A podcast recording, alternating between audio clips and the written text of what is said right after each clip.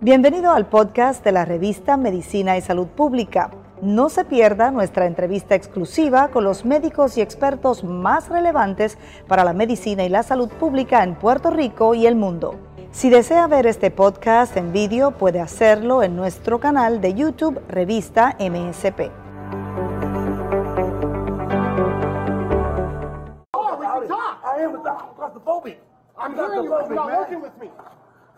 God, I'm claustrophobic, man. Get in the man. Get in the car. Get me in the front, please. No, you're not. I'm claustrophobic. In the car. Okay, man. Okay. I'm not a bad guy, man. Gracias por estar nuevamente con nosotros en MSP, en esta redacción, como siempre, complacido de estar con ustedes, llevándoles temas importantes en materia de salud, de ciencia y también de actualidad. Como el tema que vamos a abordar hoy, las imágenes que acabamos de ver son justamente el reflejo de la violencia eh, a causa de la pobreza, la inmigración, la pandemia, sumado también pues a, los hechos que rodean eh, de forma violenta no solo a Estados Unidos, sino también a toda la región eh, Latinoamérica. Por supuesto, en Estados Unidos se utiliza mucho más un jurado declaró culpable a un policía por la muerte de George Floyd. Eh, tres matanzas han ocurrido eh, de manera desastrosa en el lapso de un mes. Según cifras también de violencia armada en Estados Unidos, hasta hoy 150 tiroteos se han eh, presentado en el año 2021, 45 de ellos solamente en abril, al menos cuatro personas mueren o resultan heridas en medio de estos hechos, por supuesto, de actuando al autor al del ataque. Durante todo el año 2020 también hubo un total de 610 incidentes en Estados Unidos frente a los 417 que hubo en 2019.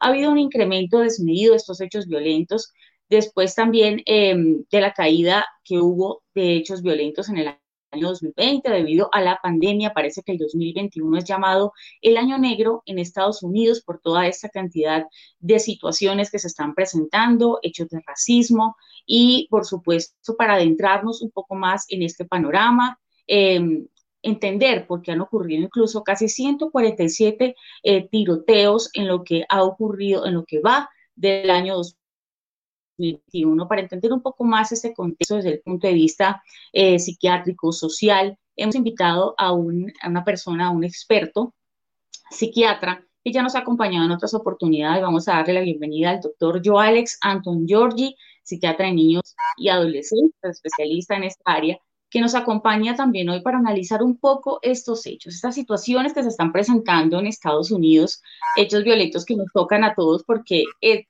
caso de George Floyd y otros más, pues han llegado a nuestros oídos, por supuesto, lo hemos visto en las noticias y se ha convertido también eh, en una situación de salud pública, en un hecho que nos importa a todos, incluso la muerte de George Floyd generó protestas después de que ocurrió todo esto y hoy justamente se declara culpable a uno de los policías, abuso policial dentro de estos casos también de, racismo, doctor Joe Alex, y quisiéramos eh, comenzar hablando con usted de ese caso, justamente el caso de George Floyd, ¿cómo lo analiza usted desde una perspectiva eh, clínica, desde el área de la psiquiatría, eh, este hecho social, lo que ocurrió con esta persona? con George Floyd. Pues primero quiero dar las gracias por la oportunidad de nuevamente compartir con ustedes sobre este tema.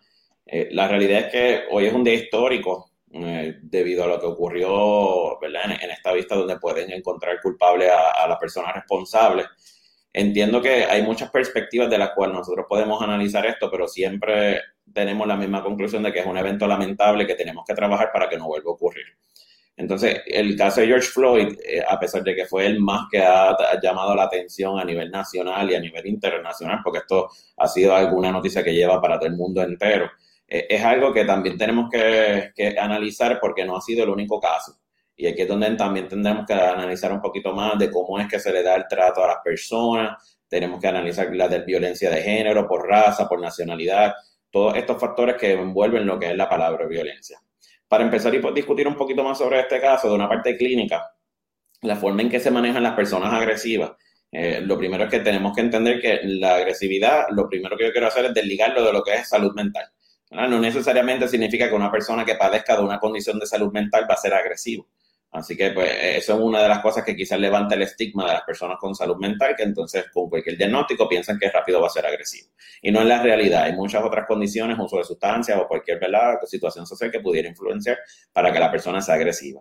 En el caso de George Floyd, nosotros vimos. Eh, queda grabado en video cómo fue que se hizo esa intervención.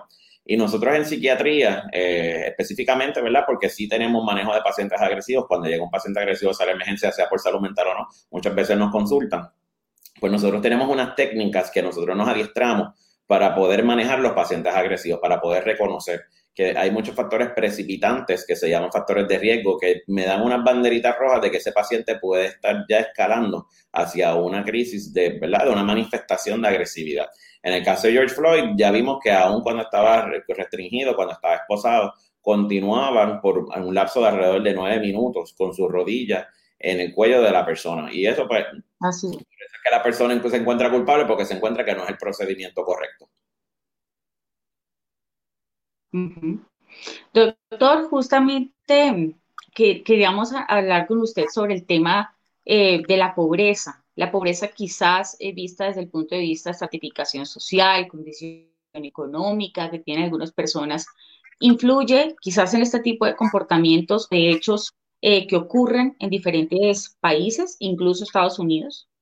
Sí, eso es cierto. Eh, en, mundial, eh, las estadísticas siempre reflejan que un nivel de pobreza, mientras más bajo encontramos que las personas tienen. Los, recursos, van a encontrar un mayor grado de violencia. De hecho, lo podemos seguir correlacionando con el caso de George Floyd, que también entendíamos las necesidades que le estaba pasando y por las cuales quizás estaba atravesando por ese momento muchos de los estudios siempre han reflejado que las personas, ya sea por falta de trabajo, ya que no pueden alcanzarlo en la pandemia, muchas personas perdieron su trabajo y, ¿verdad? Pues todas estas personas, si no tienen trabajo, tienen problemas económicos. Se ha encontrado que hay un aumento en lo que es la agresividad y en lo que es la violencia en este tipo de familias. Cuando, ¿verdad? No tienen los recursos, pues también hay que entender que muchas veces viene la frustración, vienen entonces estos intentos de tratar de eh, conseguir unos bienes que quizás no se pueden obtener de una forma legal y quizás entonces incurren a lo que sean actividades ilegales.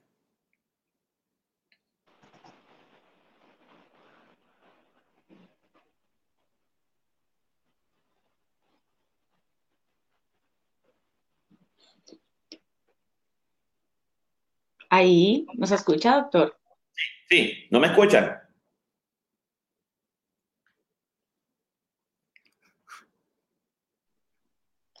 ¿Me escuchan? ¿Me escuchan? Vamos a ver si podemos restablecer. Sí, ahora sí, tuvimos ahí un, pequeño problema de, conexión. Muy bien, eh, doctor. Continúe, por favor. Sí, pues, ¿verdad? Muchas de, las muchas de las estadísticas siempre lo que reflejan en eso, eh, ese, esa discrepancia en lo que son los, recursos que no están, definitivamente no están bien distribuidos. Las personas que tienen muchos recursos, pues tienen muchas herramientas para poder manejar con las situaciones. Las personas de bajos recursos, pues a lo mejor se encuentran que no tienen trabajo y eso los lleva a tener problemas económicos. Las familias, como quiera, siguen teniendo las mismas responsabilidades y las mismas obligaciones. Y eso muchas veces lleva también a emociones de frustración que también pueden estar relacionadas a lo que pudiera ser episodios de violencia.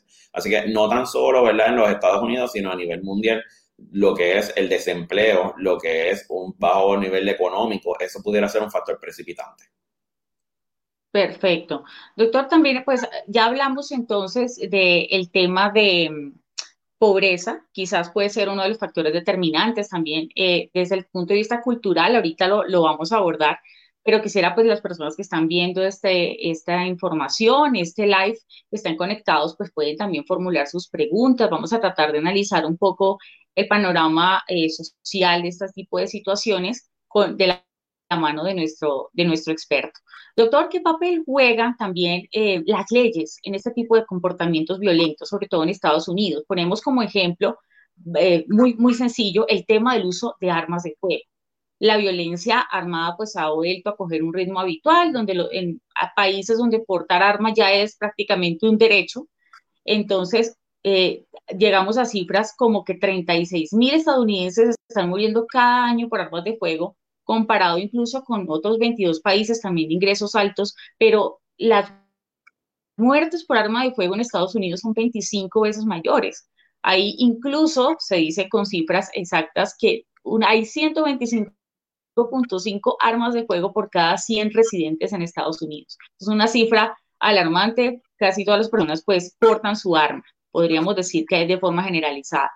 Las leyes, el este tipo de, de leyes en torno al uso de armas puede incidir también que las personas sientan la libertad de poder usar su arma de fuego en cualquier momento, que no haya un control eh, mucho más específico con respecto al uso de armas. ¿Cómo, cómo lo ve usted desde el punto de vista eh, psicológico, psiquiátrico? Bueno, definitivamente es un problema que, que, tenemos que explorar. Esto es un tema bien abarcador y bien controversial en Estados Unidos y en el mundo entero porque muchas de las personas en el mundo visualizan, a los americanos como estas personas que solamente les gusta tener sus pistolas y no les gusta eh, rendirse ante ellas. Y también tenemos el otro punto de vista en los que ellos sienten que tienen que defenderse y tienen que defenderse ante cualquier persona que pueda ser un intruso en su hogar. Definitivamente uno puede encontrar un balance, pero la realidad es que cuando nosotros estamos viendo esta agresividad que tiene que ver mucho con, la, con las armas de fuego, encontramos que el cernimiento que se le está dando a estas personas y la accesibilidad que se le da a estas personas de, de tener acceso a estas armas de fuego, de redundancia, pues es bien rápida. Yo quizás puedo ir a algunos estados donde, ¿verdad? Quizás pudiéramos entrar y comprar una pistola en menos de 10 minutos, en menos de una hora, y eso en realidad pudiera ser un factor que pudiera ser algo que eh, precipite un evento de violencia. Porque, por ejemplo, podemos tener muchas personas que vayan a pensar en un evento de agresividad impulsivo, porque la agresividad puede ser planificada. Una agresividad planificada es alguien que planifica, voy a hacerle daño a tal persona, lo quiero hacer. Esos tienden a tener un poco más de plan y son un poco más fríos, como le llaman en la calle, ¿verdad? Cuando le dicen las personas frías y calculadoras. Pero entonces también tenemos a las personas que actúan por impulsividad suponiendo un corte de, auto que quizás no le cayó bien, un vecino que le tiró agua y cuando no querían, y esas tienden a ser agresividad, que tienden a ser más de la caliente, las personas que tienden a ser más impulsivas. Cuando tenemos un acceso a las pistolas que no es tan regulado, que no están controlados, muchas veces esas personas que pueden tener acceso rápido e inmediato, pues no tienen tiempo de poder reconsiderar la situación que están ocurriendo. Así que definitivamente las leyes nosotros tenemos que reevaluarlo. Eso es una discusión que también hay que tomar en cuenta el derecho a protegerse de las personas, porque las personas definitivamente, ¿verdad? Pues sabemos que por las leyes de Estados Unidos eso es uno de los, de, ¿verdad? de los derechos primordiales de ellos y de nosotros en Puerto Rico, que hemos tenido eventos que han sido parados por personas que utilizan las pistolas de manera efectiva. Eh, nosotros, ¿verdad? Nunca vamos a promover la violencia, siempre nos gustaría que se resolvieran todos estos problemas de una manera pacífica, que no recurrieran a esta agresividad, pero entendemos que las personas tienen su derecho y que hay que respetarlo. Así que sí, eh, entiendo que quizás lo que hay que trabajar es el cernimiento para asegurarnos que estas personas no tengan historias de agresividad o historias de violencia, que pudiera ser algo como una bandera roja que nos ayude a poder evitar estos eventos.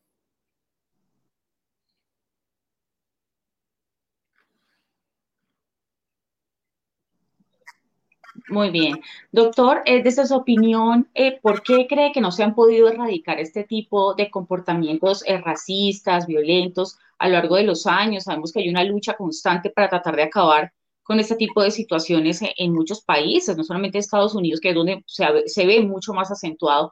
Eh, estamos en un nuevo siglo, quizás hay mm, mm, leyes también que apoyan incluso y protegen a las personas de este tipo de actos crueles y, violentos. ¿Por qué cree que no se ha podido erradicar? ¿Qué sucede con el ser humano eh, desde ese punto de vista? Eh, ¿Cuál sería la razón por la que ha progresado quizás el tema de violencia y no se ha podido erradicar del todo, quizás?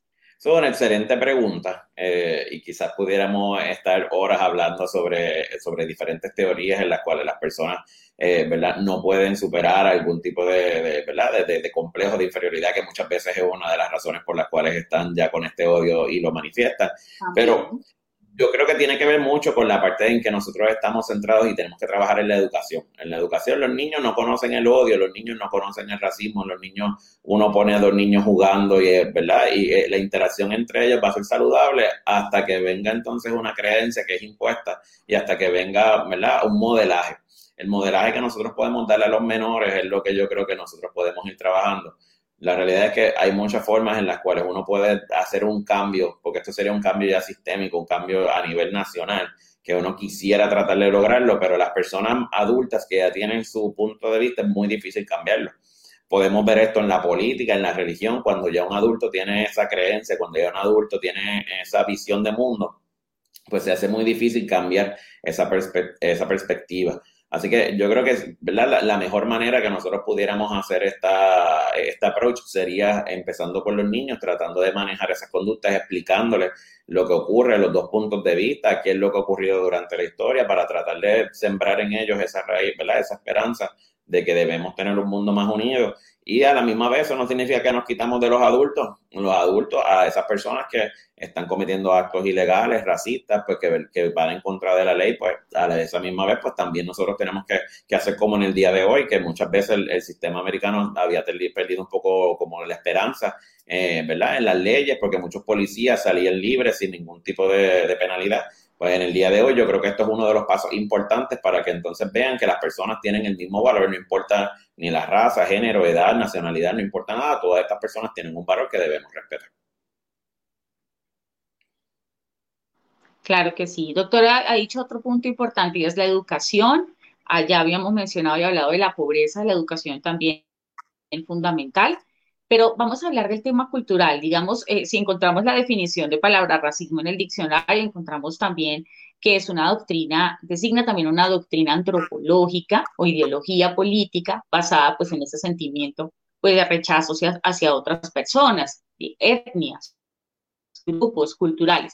Eh, hablando del tema cultural, ¿qué papel juega, eh, digamos, la crianza de, de un país con respecto a otro para que exista una mayor cantidad de casos de racismo, por ejemplo, en Estados Unidos que, en otros países, que es donde más que, quizás se puede tolerar. Europa también vemos casos desmedidos de, racismo. El tema cultural, ¿qué papel juega en, este, en estos casos? La, cultura siempre va a ser un, un factor no tan solo en la violencia, sino en el estilo de vida de las personas. Así que todo va a depender de cómo esas personas tengan unas creencias arraigadas y cómo entonces ellos hayan sido criados. Por ejemplo, aquí en Puerto Rico, pues nuestra cultura es bastante homogénea porque pues, es un país pequeño, es un país con, dentro de diferencias culturales, pero son mínimas. Pero cuando vamos a Estados Unidos, cuando vamos a Europa, cuando vamos a países grandes, ¿verdad? Y naciones grandes, son lugares que eh, es, difícil tener una sola cultura y es difícil que esa tolerabilidad para las personas que tienen creencias diferentes, ¿verdad? Una creencia diferente a la mía, eh, es más difícil el, tener una interacción porque lo que yo creo con lo que yo fui criado es diferente a lo que él cree y lo que él fue criado. Así que muchas veces cuando vemos esta diferencia, viene un conflicto entre mi cultura es mejor que la tuya, lo que yo creo es lo que es cierto, lo que tú crees no es cierto, qué disparatero tú eres a mí me enseñaron que los niños de tal, de tal raza o de tal nacionalidad pues son diferentes, así que pues la cultura definitivamente tiene un factor que, que ver. Y cuando hablamos de hacer unos cambios, ¿verdad? Dentro de, respetar la cultura, pues nosotros como psiquiatras siempre, ¿verdad? Tratamos de respetar la cultura, pero tampoco significa que vamos a estar de acuerdo con todo lo que nos diga el paciente y que me diga, no, es parte de mi cultura. Uno tiene que empezar a, a desarrollar una cultura de respeto que también es una cultura inherente de por sí.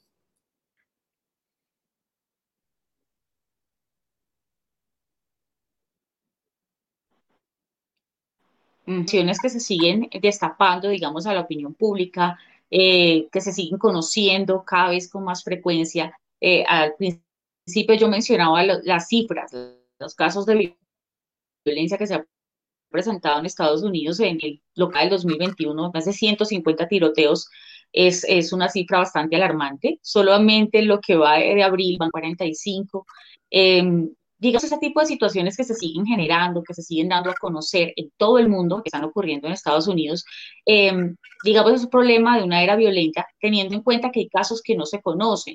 El hecho de que se sigan presentando casos de este tipo y dándose a conocer puede generar que haya más situaciones violentas que se sigan multiplicando, por decir los casos, cuando cuando se, se pone, cuando se exponen de esta manera o no, o que quizás es, es mejor que el tema sea debatido públicamente, que se sigan dando a conocer aún más. Definitivamente, ¿verdad? La, la, exposición mediática es un, ¿verdad? un tema que nosotros tenemos que ver cómo es que se cubren las noticias y cómo es que se cubren los temas. Pero con respecto a de si es o, ¿verdad? debido a que se exponen estas noticias, pues no necesariamente. La, la, la era del Internet, como básicamente la conocemos, ya viene desde hace muchos años Y si nosotros nos ponemos a ver las estadísticas en Estados Unidos precisamente, de entre los 90 y hasta el 2019 venían en descenso los, los crímenes, venían en descenso la agresividad, los homicidios. O sea que venía ya un patrón que no tenía que ver con la, con la, ¿verdad? Con, la prensa, porque la realidad es que desde hace mucho tiempo se vienen presentando estos casos. ¿Qué pasa? Que cuando venimos al 2020 hay un aumento, eh, ¿verdad? En estos, en estos temas de violencia y de homicidio, en el uso de las pistolas, y eso también puede ser secundario a lo que estamos viviendo en la pandemia. Así que hay muchos factores, la prensa eh, hay que tener siempre mucho cuidado, que también lo hemos tocado en diferentes temas de desastres naturales, cómo se presenta la información es bien diferente, sembrando odio y sembrando, ¿verdad?, e-, ese deseo de hacer un, ataque para vengar la muerte de una persona, pues quizás eso hay que tener mucho cuidado. Pero la prensa muchas veces debe enfocarse en, informar a las personas para que tengan toda la información, porque de esta misma manera, ah, como vuelvo y menciono, al decir que hoy esta persona fue convicta de estos tres cargos, pues entonces podemos decir, miren, pues tenemos este punto, pero miren la resolución que tiene. Así que no creo que sea solamente la exposición a, a los medios sociales, porque si no hubiéramos visto que esto hubiera aumentado desde hace mucho tiempo atrás e incluso, ¿verdad? las épocas de los 70 y 80, que las tasas de homicidio eran mucho más altas, en ese momento no teníamos la, la, facilidad de compartir noticias como la tenemos ahora. Así que yo creo que debemos enfocarnos más en sí, la calidad de las noticias y cómo se presentan, pero también debemos enfocarnos en que hemos tenido un año que ha sido atípico y al cerrar muchas de las escuelas, al cerrar muchos de los trabajos y al encerrar a las personas de por sí, hemos visto que los crímenes quizás no han, bajado un poco más porque pues eh, robar eso puede ser un poco más, si hay muchas personas pues se hace más fácil y así que esos crímenes pueden bajar. Pero cuando estamos hablando de personas encerradas, de personas con acceso a armas de fuego, que sabemos que en Estados Unidos tienen ese acceso un poco más fácil, pues podemos ver entonces el aumento en esos crímenes.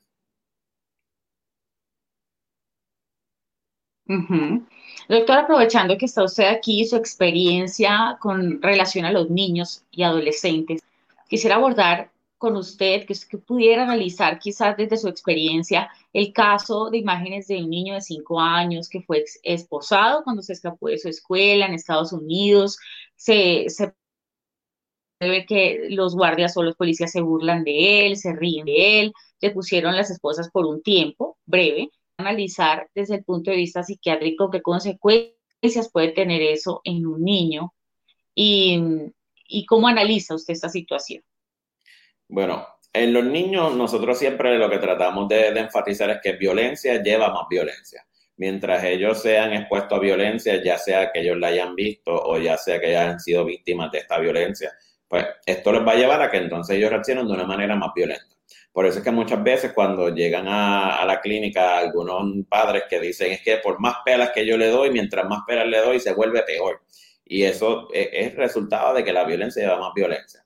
Así que mm, definitivamente hay que disciplinar y ¿verdad? la conducta de todos los niños, incluyendo esta del, niño de 5 años, pues eso es algo que uno tiene que monitorear, uno tiene que manejar. Pero esposar a un niño de 5 años, vamos a un nivel en que ya estamos hablando de lo que es extremo y estamos hablando de lo que hay alternativas para que eso no hubiera ocurrido. Como menciono, ¿verdad? Nosotros tenemos estas técnicas para poder manejar a las personas, ya sean adultos, adolescentes o niños, y eh, con diversas condiciones médicas, nosotros ya tenemos unas estrategias para poder manejar este tipo de situación.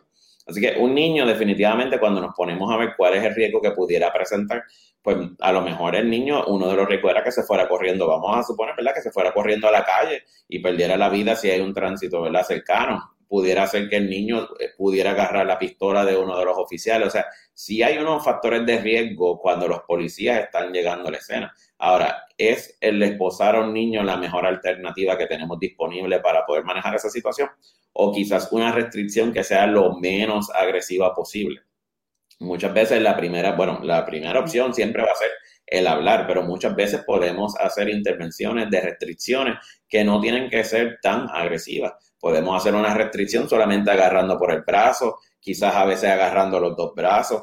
Incluso en este caso, un niño de cinco años sabemos que nunca va a poder tener más fuerza que un adulto. Así que en ese sentido, entiendo que hay muchas alternativas. Creo que, ¿verdad? También tenemos, antes que, que de entrar en el proceso de juzgar, también tenemos que brindar alternativas para la policía, para los manejadores de casos, escolares, trabajadores sociales, todos los maestros, de dársele ese adiestramiento, de asegurarnos que ellos también tengan ese conocimiento, porque para mí es fácil porque he tenido todo el adiestramiento, pero en un momento de crisis, pues todas las personas van a responder de manera diversa. Así que siempre tengamos en consideración, ¿verdad?, que las personas tienen sus derechos, incluyendo los niños. Ok. Desde el punto de vista de las víctimas, doctor, ¿qué afectaciones puede tener este tipo de hechos en su vida? ¿En qué puede desencadenar consecuencias quizás a, largo plazo de la persona que es víctima de discriminación, ya sea por racismo, eh, golpes, abuso policial? No hablemos solamente de niños, sino también adultos eh, que son víctimas de este tipo de situaciones. Eh, una persona que es discriminada por su raza, por su condición socioeconómica, qué tipo de consecuencias puede generar en ellos esas actitudes violentas, esos hechos violentos en el futuro. Bueno, esto va a precipitar tanto deterioro de la salud mental como que se siga alimentando el ciclo, porque entonces eso lo que va a llevar es a mayor odio en contra de estas personas, porque llega a ser un momento en que ese coraje se llega, se puede tornar en odio, y eso, ¿verdad? Va a ver, vamos a ver un aumento en trastornos de ansiedad. Estas personas pueden sufrir de trastornos de ansiedad bien marcados eh, algunas de las personas pueden sufrir dependiendo del evento como tal, si es bien traumático que piensen que su vida estaba en riesgo o que la vida de alguien cercano estuvo en riesgo, eventos de estrés postraumático, que son condiciones que ya de por sí tienen otro riesgo. Estas personas, aparte de la ansiedad que pueden estar desarrollando, pueden desarrollar síntomas depresivos, por depresión, por lo que estamos ocurriendo, cómo es que se visualizan ante la sociedad y el rol que ellos pueden jugar ante ella trastorno de uso de sustancias, que muchas veces recurren al alcohol, recurren a cualquier droga para tratar de minimizar ese dolor o minimizar estos síntomas de depresión o ansiedad. Y uno de los riesgos mayores también es el de suicidio. Se pueden quitar la vida, entendiendo de que, ¿verdad? De, que ellos no pueden cambiar su nacionalidad, no pueden cambiar su raza, así que pues como no pueden cambiar ese factor, pues piensan que la vida no tiene ningún sentido y se quitarían la vida. Y hay muchos casos, son constantes los casos que escuchamos de discriminación por cualquier eh, situación, ya sea pues por, por algunos inmigrantes, eh, también lo vemos constantemente. El tema de xenofobia se ha vuelto pues muy recurrente y solamente hay que ver las cifras para darnos cuenta de que es un problema de salud pública que no solamente ocurre en un país, sino que afecta generalmente a toda una región. Eh, nos pone a pensar a todos y por supuesto, por eso quisimos invitar al doctor yo, Alex, porque hiciera quizás un análisis un poco más profundo desde el punto de vista eh, psicosocial sobre este tema. Doctor, hablando de la contraparte, quizás las personas que agreden, que cometen este tipo de hechos violentos o de actitudes eh, quizás de xenofobia y discriminación, ¿qué puede pasar por la mente de una persona que comete este tipo de actos violentos o racistas? Aquí es donde viene eh, la, forma en que fueron criados, ¿verdad? Y lo que había mencionado anteriormente de que la agresividad puede ser planificada de las frías, de, ¿verdad? De, esa calculadora. O puede ser un evento de impulsividad, de esos calientes, ¿verdad? De que piensan de que se le pone, que uno dice, se me pone la sangre que hierve y empieza a actuar rápido. Así que pues tendríamos que primero analizar qué tipo, ¿verdad? De, de agresividad, de violencia que está ocurriendo en ese momento para nosotros poder saber, pero si nos dejamos llevar por la forma en que están pensando, pues muchas veces son culturas, ¿verdad?, que, que ya están eh, centradas en su cabeza por todo lo que han enseñado, una doctrina de que las personas de tal raza son personas del mal o personas que vienen de otros países, vienen con enfermedades o vienen a quitarte el trabajo. Todas estas creencias son cosas que uno ve en las noticias día a día y son cosas que uno ve en su familia día a día, no necesariamente son, conductas que sabemos que pudieran ser saludables, porque esto lo que inspira es ¿verdad? alimentar más estas conductas de odio, pero eso es lo que están expuestos día a día. Así que en su mente muchas veces ellos se sienten que están justificados, se sienten que están actuando de una manera apropiada y se sienten que lo que están haciendo es un favor al mundo cuando sabemos que la realidad de esto es que están incorrectos en ese pensar y nosotros, ¿verdad? Recae en nosotros tratar de trabajar con esta mentalidad. Por eso es que digo, ¿verdad? Que las consecuencias de estas acciones, como la que tuvimos en el día de hoy, son positivas para que se puedan seguir conociendo, para que estas personas sepan que estas acciones que uno pudiera tomar tienen una, una reacción. Una consecuencia. Claro que sí, entre más en leyes que endurezcan eh, las penas contra este tipo de hechos, pues consideramos que puede ser una, una buena reprimenda para que las personas tomen conciencia de que ese no es el camino. Y hablando también y devolviéndome un poco a lo que hablamos al comienzo, doctor, pobreza, educación, eh, y también desde el marco del tema infantil, los niños y los adolescentes. Para finalizar con usted, ¿cuáles podrían ser algunas cosas, quizás cinco cosas, cuatro cosas que puedan hacer los padres, eh, la comunidad educativa, la gente que rodea a los niños para que tengan conductas saludables y frenar de esa manera el racismo y la discriminación en el futuro? ¿Cuáles podrían ser esas sencillas cosas que podríamos aportarle a la humanidad en el futuro para que esos futuros niños, eh, futuros adultos que hoy son niños y adolescentes, tengan conductas de respeto por el otro, independientemente de su condición eh, social, de su raza, de su religión, porque lo vemos también, la religión también es un tema cultural, y también su inclinación sexual, para no ir más lejos. Entonces, ¿cuáles podrían ser esas conductas sanas, doctor, que podríamos inculcar en nuestros niños adolescentes? Sí, definitivamente lo, lo, que nosotros podemos y siempre recomendamos es que la conducta que nosotros modelemos a nuestros hijos es la conducta que ellos van a empezar a adquirir ellos claramente, ¿verdad? En la escuela es un factor que muchas veces influye porque van a aprender muchas conductas en la escuela. Por eso es que los maestros son un rol tan importante porque los maestros son, ¿verdad? Son un ejemplo de, de seguir para ellos.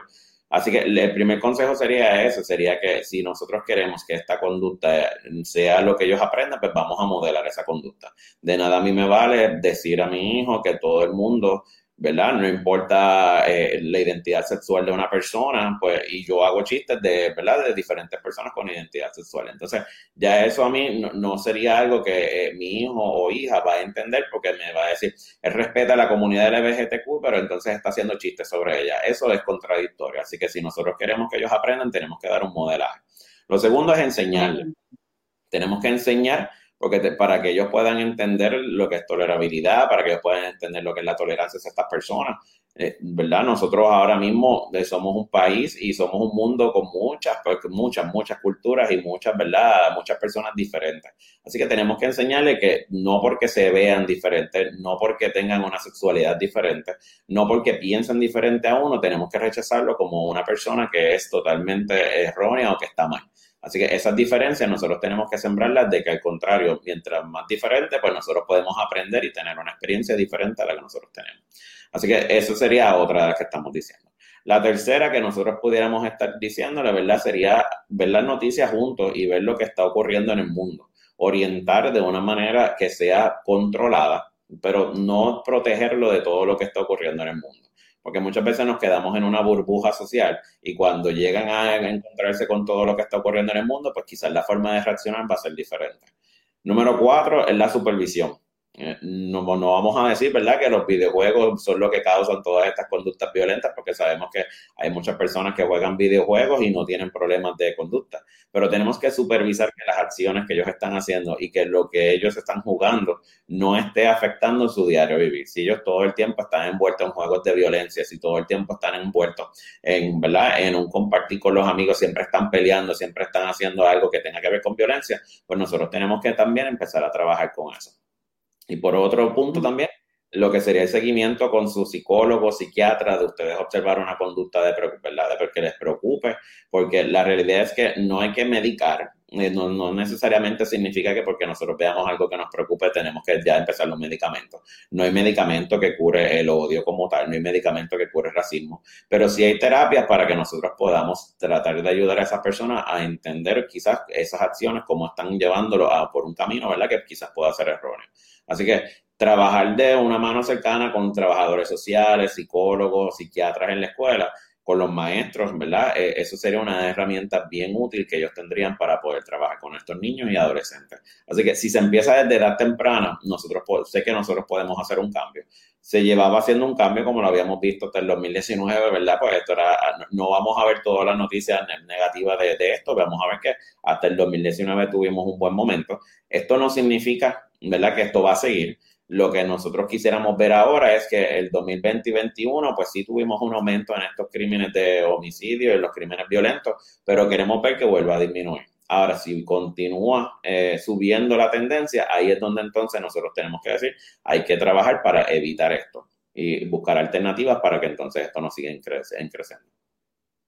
Claro que sí, que no se sigan replicando estos hechos, eh, pues que realmente quedan en la mente, en el corazón de muchas personas. Solamente eh, ponerse quizás en la piel de la víctima, de la familia de esa víctima, de la familia de George Floyd, de quizás el niño que fue esposado y otros muchos casos que realmente nos tocan el alma y entiende, eh, se entiende muchas veces la furia de la comunidad y la gente cuando esto ocurre, porque no debería estar pasando y a veces las personas olvidan que es un tema de salud pública, es un problema que nos concierne a todos, por eso es que creo que también es importante eh, saber hacia, hacia dónde está direccionada la ley, conocer la ley sobre este tema y formarse, como lo dice el doctor, muy bien, y también saber de qué manera puede apoyar usted ciertas causas para evitar que esto siga pasando. Hay muchas eh, campañas, fundaciones que se encargan de luchar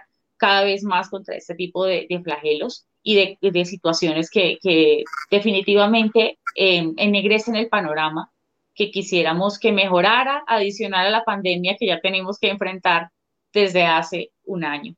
Doctor yo, Alex Antón Giorgi, muchísimas gracias por haber estado con nosotros en MSP analizando este panorama de violencia en Estados Unidos, violencia, inmigración, pobreza. Es un tema cultural, de educación, y gracias a usted, pues, hemos podido eh, ahondar un poquito más en el, en el panorama de saber qué es lo que está pasando. Muchísimas gracias por estar con nosotros en MSP. Muchas gracias por la invitación. Bueno, a ustedes también por haberse conectado con nosotros. Les recordamos que esta información puede compartirla. Estamos en todas las redes sociales. En www.medicina y salud pública encuentran mucha más información. Y por supuesto, estamos en todas las redes sociales, en Facebook como Revista Medicina y Salud Pública y en Instagram como Revista MSP. Gracias por haber estado con nosotros en esta transmisión y nos vemos muy pronto.